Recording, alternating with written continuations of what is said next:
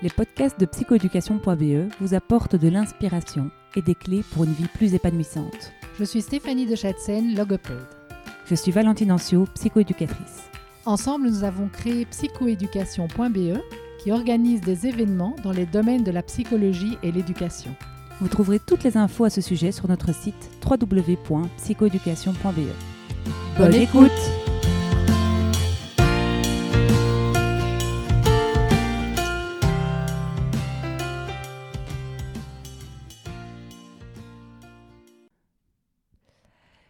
Bienvenue sur le podcast de psychoéducation.be.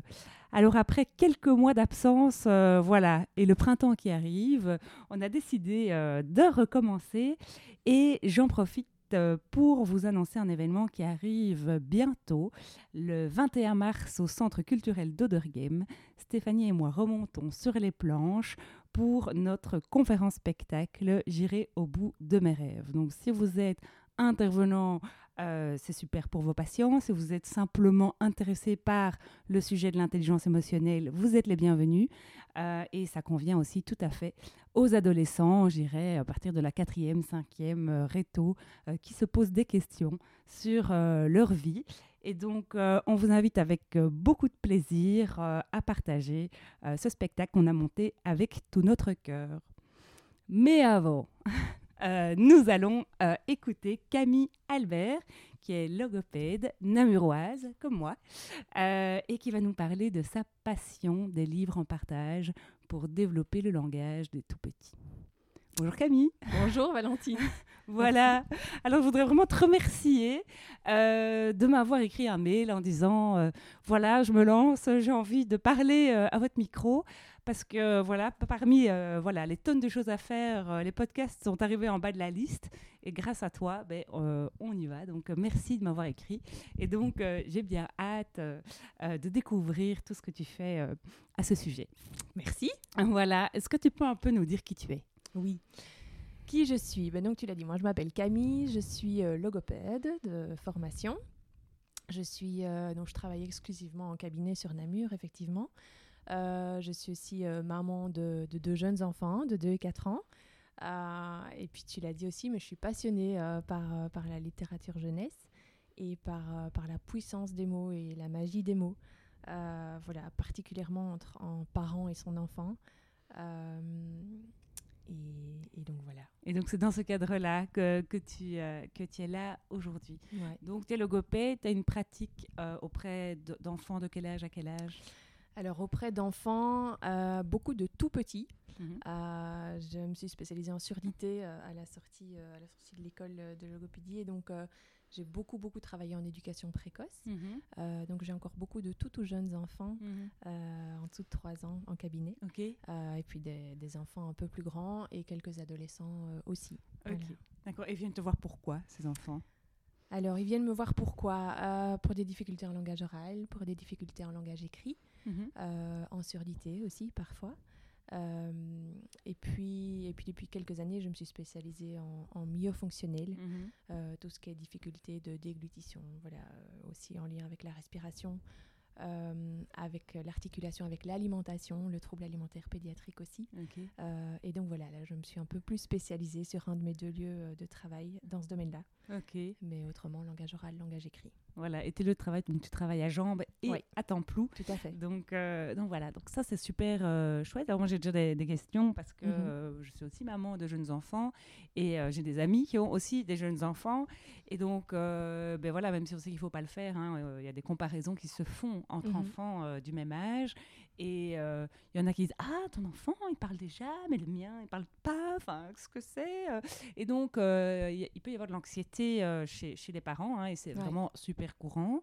Euh, et donc, voilà, moi je dis, ben, va avoir une logopède. Mhm. Euh, euh, mais en tout cas, en, discutant avec toi, je me rends compte qu'il y a des choses à faire avant d'aller chez la logopède. Et donc, c'est dans ce cadre-ci aussi que, que tu vas pouvoir faire ton intervention. C'est pour les parents de jeunes enfants ou enfin jeunes ou moins jeunes en tout cas, mhm.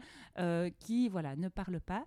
Euh, et euh, voilà, j'ai encore plein de questions qui s'allument, c'est super. Vas-y, mais donc voilà, par rapport à ces mamans qui flippent, c'est souvent les mamans, hein, les papas peut-être aussi, mais c'est vrai que j'ai l'expérience que c'est souvent les mamans qui stressent. donc voilà, je te sers un petit thé. Merci, volontiers. mais oui, écoute, les livres en partage, ben forcément, c'est né de, de, cette frustration euh, qui était nécessaire pour me lancer dans, dans, cette, euh, voilà, dans ce projet de prévention. Parce qu'effectivement, ben, moi, au cabinet, en tant que logopède, je reçois euh, des petits patients qui, ben, pour le langage écrit, arrivent vers 7-8 ans avec des difficultés en langage écrit. Et, et, dans le bilan logopédique, ben, on se rend compte qu'il y a des prérequis, donc tous des petits outils dont ils ont besoin pour entrer dans la lecture, qui ne sont pas suffisants. Mhm. et c'est vrai que c'est vrai que moi, ben, j'ai beaucoup travaillé en éducation précoce, donc avec les parents en séance. Euh, et puis, j'utilisais beaucoup aussi les albums euh, jeunesse euh, et la littérature jeunesse en séance avec les parents. Et de voir pendant ces moments de lecture, et voilà, moi j'avais des objectifs derrière, mais j'avais aussi un certain lâcher-prise à d'autres moments, ce qui se jouait à ce moment-là et les retours des parents sur Ah ben ça, si j'avais su. Euh, ah ben ça en fait je me rendais pas compte que ça pouvait aussi être ça la lecture et qu'un moment de lecture avec son enfant ça pouvait aussi permettre ça. Je me suis dit ok là j'ai vraiment envie de sortir de, de, mon local euh, et de, de, semer des graines euh, voilà plus loin en prévention. Et donc c'est vrai que les livres en partage c'est des accompagnements pour les parents des accompagnements donc en prévention pour transmettre justement les clés, euh, les clés essentielles euh, aux parents pour alors, j'ai envie, euh, moi j'aime bien dire pour, pour créer un terreau fertile à l'apprentissage du langage écrit, mhm. qui se fait avant 6 ans en fait. Hein. et, et, je parle de ce terreau fertile parce que j'adore l'image du jardinier. Mhm. Euh, on est au printemps en plus, donc tu vois, c'est très inspirant. Euh, qui, qui, va semer ses graines et qui sait que bah, ces graines, elles vont pas s'épanouir de la même façon en fonction de, de la richesse et de la qualité euh, de son sol. Mhm. Et donc, c'est vraiment, vraiment important. Alors, avant que l'institut, aux alentours de 6 ans, lors de l'âge de l'apprentissage scolaire, mhm. de la lecture, sème ses graines, en fait, de pouvoir prendre soin de ce terreau et, de proposer à son enfant bah, des interactions euh, de qualité et des bonnes pratiques au quotidien. Mhm. dans le plaisir et dans la joie et dans le respect de la relation entre le parent et son enfant. Mhm. Parce que, ben, comme je l'ai dit, je suis maman de deux mhm. enfants et donc, en tant que. Voilà, j'ai ces, ces, casquettes qui me permettent d'être euh, touchée par, euh, par, par, par, la difficulté des parents aussi à vivre ce rôle de parent 2022 dans cette crise qu'on connaît, dans toutes ces injonctions de il faut, je dois, des parents pleins de bienveillance qui parfois au cabinet ben voilà, disent ah ben, je mets ça en place, je mets ça en place, on a acheté euh, une méthode de lecture, euh, on fait ça tous les soirs, 20 minutes après le souper, jusqu'à ce que ce soit l'heure de monter coucher, etc.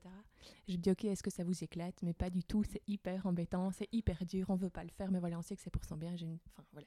je vais peut-être me mettre des gens à dos en disant ça, mais j'ai juste envie de dire, mais on apprend tellement avec son cœur, et c'est pas à toi d'ailleurs que, que, je vais l'expliquer. Et je me dis, ben mince, en fait, si ça, si ça vous prend pas au trip et si ça vous prend pas au cœur, lâchez, il y a plein d'autres choses en fait. et, et donc voilà, j'ai vraiment envie d'intervenir euh, à cet endroit-là. C'est magnifique, c'est trop chouette. En tout cas, euh, on voit que ça pétille. Oui. Euh, et qu'en effet, il va y avoir plein de belles choses qui vont, qui vont naître, on, le sent en tout cas. Et donc, cette lecture en partage, ce mhm. moment de qualité, est-ce que tu peux donner quelques petites pistes, quelques petits outils aux parents? Parce que moi, clairement, je raconte l'histoire. Mhm comme j'ai envie de la raconter. Hein. Je veux dire mhm. que parfois je lis tout le texte et j'y vais avec tout mon cœur. Parfois je suis claquée et je, je, je, dis une petite histoire et je mhm. l'expédie. Euh, on a vu hein, dans une conférence en ligne avec Savina que euh, Savina de Villenfane, vous pouvez la retrouver euh, si ça vous intéresse, que ben voilà, il y, a des façons en tout cas mhm. de lire des histoires pour susciter le langage et les interactions avec les enfants. Est-ce que tu peux nous donner quelques, quelques actions, quelques pistes qu'on qu'on puisse faire qui soient évidemment pas trop lourdes pour les parents? Parce que tu l'as dit euh, en 2022 les parents sont mis à rude épreuve et l'idée c'est pas de se transformer en logopède hein, exactement euh, en effet. Exactement. Et je rebondis juste sur ce, sur ce que tu viens de dire sur ne pas se transformer en logopède ni en enseignant, ni en instit. Euh, finalement, en fait, on est tous complémentaires et ce rôle de parent, bah, ainsi, il est grignoté au fur et à mesure au quotidien par euh, le parent qui se substitue en instit euh, à, la, fin de l'école pour les devoirs et pour tout le reste et qui se substitue aussi en logopède pour continuer un peu à la maison et, ou pour dropper chez la logopède deux fois par semaine, c'est quand même pas rien. Mhm. Bah, qui prend le rôle du parent à lire une histoire euh, sous un plaid, juste pour le plaisir. Et ça nourrit en fait aussi euh, l'envie de lire euh, plus tard. Il bah, n'y a personne qui le fait. quoi. Moi, je leur dis au cabinet, je peux pas le prendre sur mes genoux sous un plaid dans le fauteuil. Je suis pas sa maman. Et en fait, c'est important aussi ces moments-là. donc, c'est très précieux. Voilà. du coup, je rebondissais là-dessus et j'ai oublié. donc, que, bah, donc, dans la lecture interactive que tu suggères, comment tu fonctionnes? Est-ce qu'il y a, je sais pas, il y a un top 3 des, des trucs à faire Voilà. Ok. Euh, alors oui, donc dans les accompagnements que je propose, bah, j'utilise des, outils effectivement de la lecture interactive, donc de Nathalie Thomas. Euh, et donc là, bah, on peut proposer des petites choses concrètes. Euh, ça dépend de l'âge de l'enfant et en fait des tout petits, tout tout petits, on peut déjà. moi, pour te dire, enceinte, enceinte, je lisais tous ah les albums que j'avais choisis avec tout mon cœur et il y a déjà plein de choses qui passaient, tant au niveau affectif qu'au niveau du langage, parce qu'ils perçoivent déjà plein de choses. Et, euh, voilà, je suis persuadée de ça, de la magie de ce qu'on ne voit pas et qui est précieux aussi. Mhm. Euh, mais, euh, mais oui, c'est de rendre cette lecture riche en interaction. En fait, on peut vraiment transformer la lecture en un dialogue avec l'enfant quoi, et mhm. rebondir sur plusieurs choses. Il y a déjà simplement des mots dans le livre qu'on lit parfois sans s'arrêter. Mhm. Et peut-être que notre enfant à côté de nous, bah, c'est un mot qu'il ne connaît pas. Et donc, bah, s'arrêter sur ce mot-là pour, euh, pour pouvoir l'expliquer. Alors, il y a plein de façons hein, de mm. pouvoir euh, expliquer un mot, de pouvoir le mimer, de pouvoir faire les liens avec euh, Ah ben, on l'a déjà vu à cet endroit-là, tu te souviens. Voilà, et ça, c'est aussi la puissance d'un parent, de faire le mm. lien avec le quotidien de l'enfant. et puis, ce qui est assez comique, c'est que c'est qu'en fait, pour les enfants, pour certains enfants, la lecture, c'est magique. Et donc, ça sort de la bouche de papa et maman, l'histoire, mais on ne mm. sait pas d'où ça vient finalement. et donc, montrer à l'enfant et rendre transparent comment est-ce qu'on lit. On lit dans notre langue française en tout cas, de gauche à droite, de mm. haut en bas. On fait avancer son doigt au rythme mm. de, de l'histoire qui passe. Et on se rend compte que bah, quand euh, je ne vois plus des mots et des lettres, alors les enfants, ils ne les nomment pas encore de cette façon-là, sous le doigt de maman, bah, la voix s'arrête. et puis on tourne la page. Tourner la page aussi. C'est quoi tourner la page? En fait, c'est des choses qui nous, nous paraissent... Euh, évidentes, mhm. mais qui ne le sont pas pour euh, l'enfant euh, à côté de nous. quoi. Il euh, y, a, y a tout ce qui est de l'ordre des inférences, donc tout ce qui est dit entre les lignes, tout ce qui est supposé, enfin pas supposé du coup, ce qui est comment, des choses qui nous semblent logiques et qu'on va comprendre par déduction, voilà. Mhm. qui nous nous semblent normales et que l'enfant à côté de nous ne va pas spécialement comprendre non plus. Et donc c'est nommer tous ces processus-là. Ah ben moi je pense que par exemple là le petit garçon il a l'air triste pourquoi mhm. Pourquoi est-ce que moi je pense qu'il a l'air triste? Ben Parce que je vois que les expressions de son visage sont comme ça, qu'il a, il, voilà, il a dit ces mots-là et que ces mots-là, ben, ça fait plutôt penser à la tristesse parce qu'il s'est passé ça et que voilà. Ok, donc euh, c'est vraiment communiquer. Le, livre en fait est, juste un support Exactement. qui permet vraiment d'enseigner euh, une tonne de choses. C'est très chouette. En tout cas, moi je redécouvre la bibliothèque. J'allais à la bibliothèque plus jeune. Euh, avec, avec, mes parents, je me souviens, j'allais à l'académie, il y avait, il y avait euh, la bibliothèque juste à côté. Donc, je, me souviens de cette routine euh, toutes les semaines d'aller euh, d'aller ramener des livres. Et ma fille est en première primaire et, mhm. commence à, à, dévorer. Mhm. Enfin, voilà, ça reste encore. je veux dire, elle ne dévore pas des, des, énormes romans, mais je veux dire, elle commence en tout cas à être voilà, attirée par, par des nouveaux livres. Et donc, je me suis dit, mais je, vais, je vais mettre cette petite routine en place. Et je trouve que c'est pas quelque chose euh, qui est fluide. Hein. On consomme quand même mhm. beaucoup euh, aujourd'hui. Et le fait d'aller à la bibliothèque, même pour moi, en fait, je me dis c'est vraiment formidable. On a une chance incroyable. Ça, ça, coûte rien et euh, on est vraiment face à de magnifiques albums.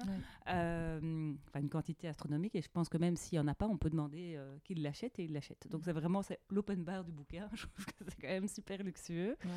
Et est-ce que tu parlais des livres de Nathalie Thomas? Est-ce que tu as des albums que, que tu suggères? Est-ce que tu as des coups de cœur? Que tu ne te lasses pas de raconter Est-ce que euh, Donc, Nathalie Thomas, elle est formatrice euh, euh, pour la lecture interactive. elle est docteur en, psychologie et en sciences de l'éducation, je pense, ici à l'ULB. mais oui, dans mes coups de cœur, oui, j'en ai beaucoup. j'en ai beaucoup, un, un, petit top 5. Un petit top 5, allez. Du tout petit au plus grand. Quoi. Ok, alors du tout petit au plus grand, mais euh, Figure-toi que moi j'ai des albums au cabinet que je lis aussi bien à des très petits mhm. qu'à des adolescents. Parce qu'en fait, même mmh. quand on sait lire, c'est juste génial d'entendre euh, des histoires et on continue d'enrichir son vocabulaire. Ouais, ouais, vrai. euh, même, dans, voilà, même dans des albums pour enfants.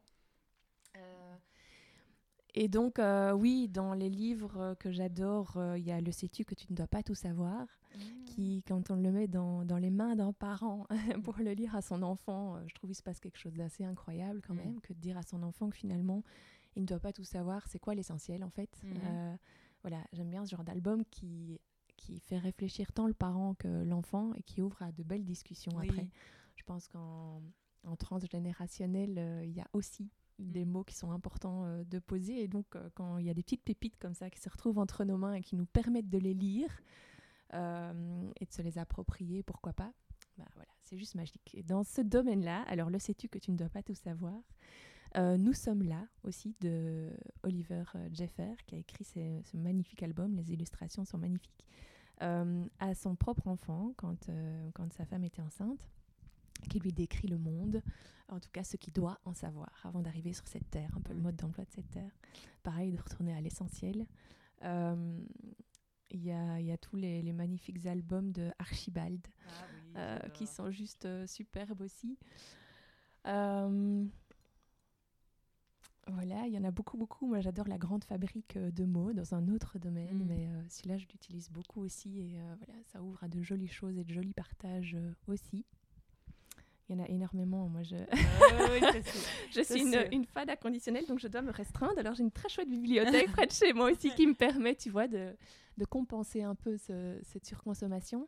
Et beaucoup de prêts dans les amis aussi, ça c'est chouette.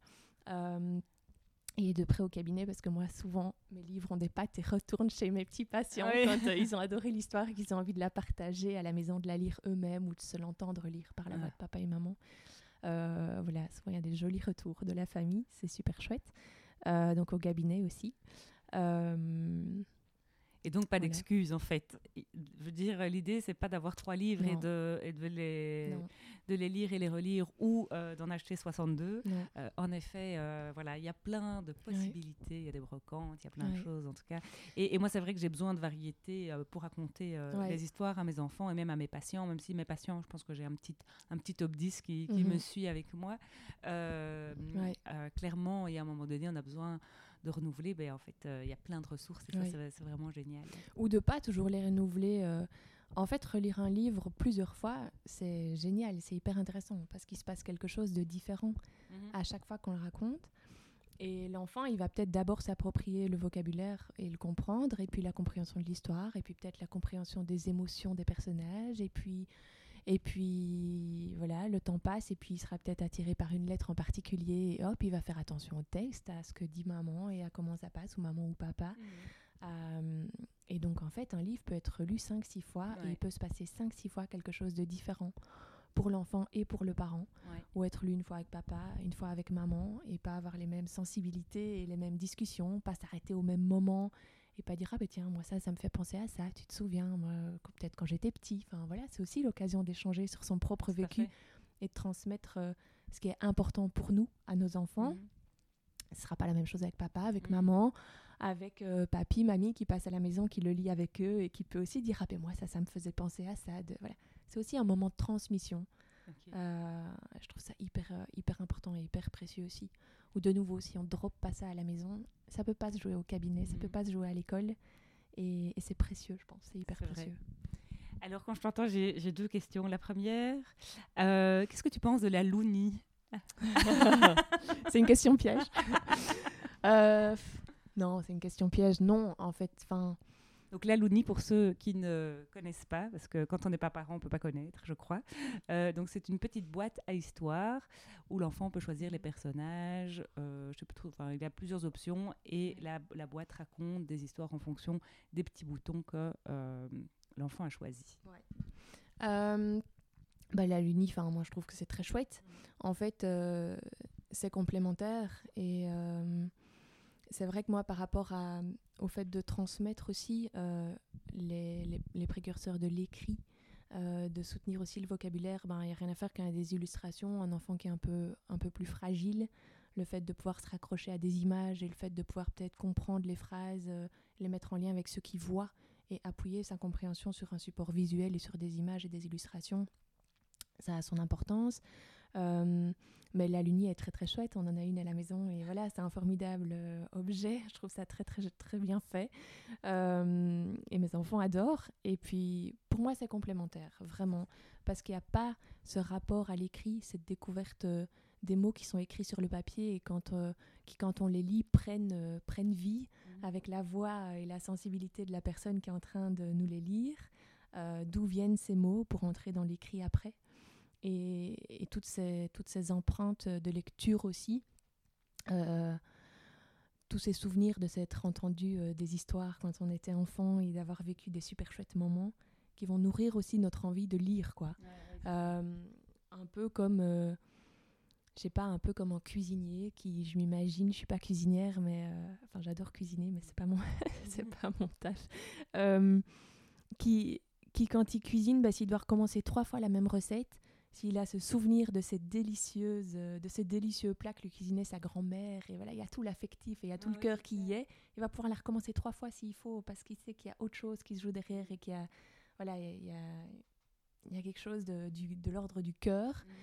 Et, euh, et, pour l'enfant qui va apprendre à lire, pour moi, c'est ça aussi, quoi. C'est aussi euh, nourrir ce plaisir du livre et ce, ce plaisir de la lecture pour créer tout ce cocon affectif et tous ces chouettes souvenirs où quand il va devoir apprendre à lire. Euh, ben, il va peut-être buter trois, quatre fois sur un mot, mais finalement, il y a tout ça qui le soutient derrière et qui va, qui va, qui va l'aider à persévérer dans les moments où ce sera peut-être plus difficile aussi. Et donc voilà, tout, tout, tout ce lien avec l'écrit, avec les mots qui prennent vie dans le livre et qui créent un imaginaire et qui créent autre chose de plus grand que nous euh, une fois qu'on ouvre le livre et qui s'arrête quand on le referme. Euh, pour moi, c'est ses propres livres. Ouais, et ça, la, voilà, la Luni ne, ne, Non, mais les deux sont géniaux. Oui, tout à fait. Tout à fait. Mais c'est parce que je me dis, en fait, quand il y a la Luni, il n'y a plus ces interactions que, que permet le livre. Hein, donc ça ne remplace pas. Mais c'est vrai que ça dépanne euh, pas mal, euh, en effet.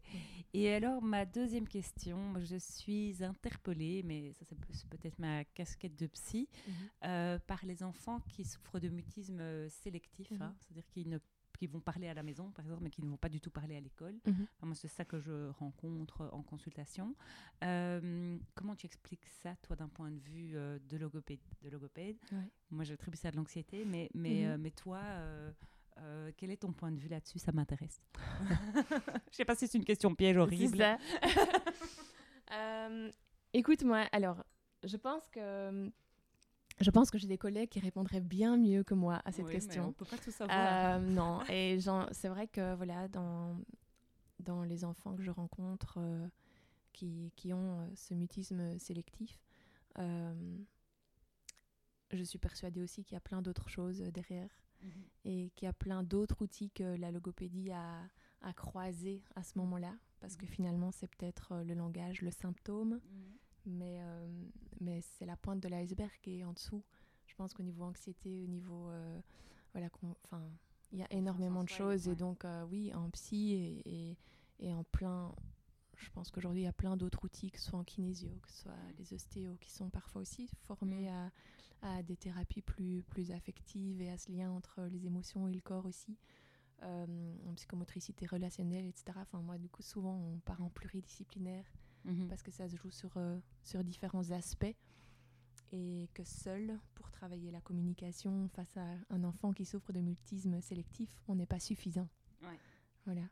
Donc je réponds pas totalement à ta question parce que moi je fais appel à une grosse équipe autour de moi quand euh, c'est bien je suis de devant ces, ces enfants-là euh, et que j'ai certainement pas toutes les réponses non plus. Ok, mais c'est déjà intéressant parce que c'est quelque chose qui, en tout cas, est répandu, plus mhm. répandu qu'on ne le pense, je crois. Et euh, parfois, ben, on, attend que ça passe. Mm. Or, il y a en effet des choses à faire. Ouais, faut pas et, et, l'enfant souffre. Et donc, en effet, il peut aussi accumuler euh, des lacunes alors qu'en fait il est compétent. Mhm. Et donc, euh, donc en effet, je trouvais que c'était intéressant voilà, de, de t'interroger là-dessus et ta réponse en tout cas est suffisante. C'est très très bien. c'est super. Ok. Et donc, pratiquement, donc toi, tu fais de la rééducation en cabinet. Mhm. Quand tu fais des ateliers, c'est des ateliers en collectif, en individuel Comment, comment Alors là, est-ce je que... fais pas, je fais pas encore euh, d'atelier. Mhm. Euh, c'est un de mes projets. Ok. Euh, donc vraiment, les livres en partage, c'est une autre casquette finalement. J'ai ma casquette de logo en cabinet et les livres en partage, eh bien, ça me permet de m'ad- de m'adresser aussi aux parents de tous ces enfants euh, qui sont dans la physiologie finalement et qui sont pas dans le retard ou dans la pathologie. euh, pour prévenir et pour mettre en place euh, voilà, quelque chose de, de confortable pour les soutenir dans leur évolution à leur rythme et au rythme des parents aussi pour plus tard. Euh, Et donc ça se, ça, ça se concrétise comment? Oui. Alors là, pour le moment, je propose des accompagnements aux parents uniquement. Euh, je suis en train de construire un accompagnement pour les professionnels de la petite enfance parce qu'il y a beaucoup de demandes aussi. Mhm. Euh, et je fonctionne en ligne. Le Covid euh, voilà, nous a un peu imposé ce fonctionnement. Et puis finalement, j'y trouve des points positifs malgré certains points négatifs. Euh, et dans l'organisation parentale, c'est parfois bien pratique de ne pas avoir les déplacements avant, après. C'est vrai. Et donc, on se rencontre avec les parents.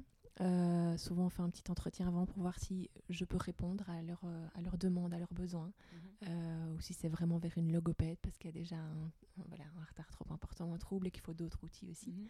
Moi, je reste dans la physiologie et dans la prévention, et donc pas dans la pathologie. Et je fonctionne sur base de vidéos. Alors, on visionne ensemble les- une vidéo qu'ils ont pris à la maison d'un moment de lecture entre l'enfant et le parent. Et puis, on observe ensemble euh, ce qui se passe lors de ce moment de lecture. Euh, et on observe les interactions du parent, les interactions de l'enfant. Euh, là, du coup, j'utilise des outils aussi de, de Nathalie Thomas euh, en lecture interactive et j'utilise d'autres outils aussi.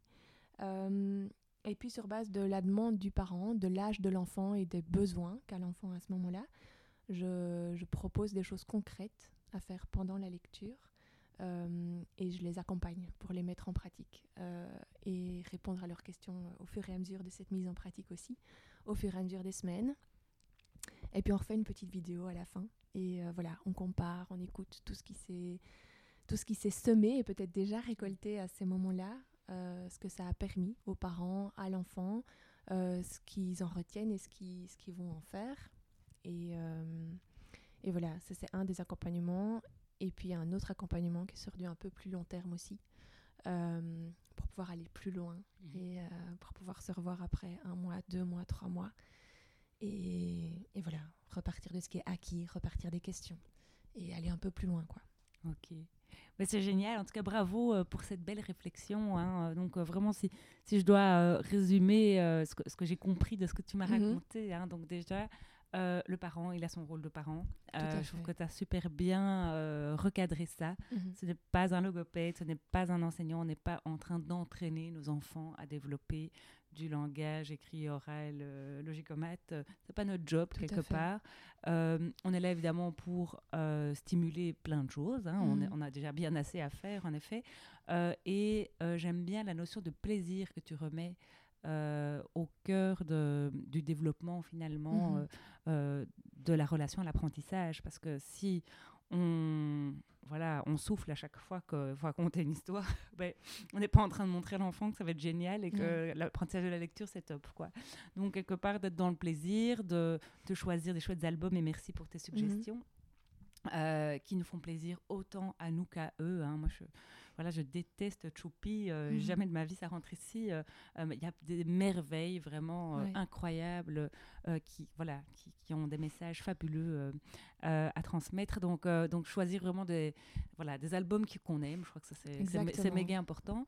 Et, et parfois peut-être de se détacher du texte pour avoir des conversations autour soit d'une lettre, soit Mhm. d'un mot, soit d'une illustration, soit d'un souvenir qu'on a partagé. Et c'est vrai qu'il y a des livres qu'on raconte souvent certaines périodes et qui nous Mhm. rappellent des vacances ou autres. Et donc, ça peut être chouette de les, de les ressortir à ce moment-là. Et donc, tu en as fait euh, un accompagnement en ligne pour les, pour les parents, pour les aider à euh, retrouver en tout cas de la joie et à stimuler le langage de leur enfant avec leur casquette de parents. Donc ça, je trouve c'est vraiment euh, totalement génial. Et donc il y a un site internet qui s'appelle J'ai Livre en partage. Pas encore de site internet, Pas il est en construction. J'ai une page Facebook. Une page Facebook. euh, qui s'appelle Les Livres en Partage, Camille Albert, Les Livres en Partage, euh, voilà, que j'alimente régulièrement avec des infos, avec des livres coup de cœur. ok, génial. Avec, avec des, des rencontres aussi, avec des collègues autour avec qui on échange. Euh, voilà, lundi prochain, par exemple, avec une doula qui, elle, utilise énormément euh, les albums aussi.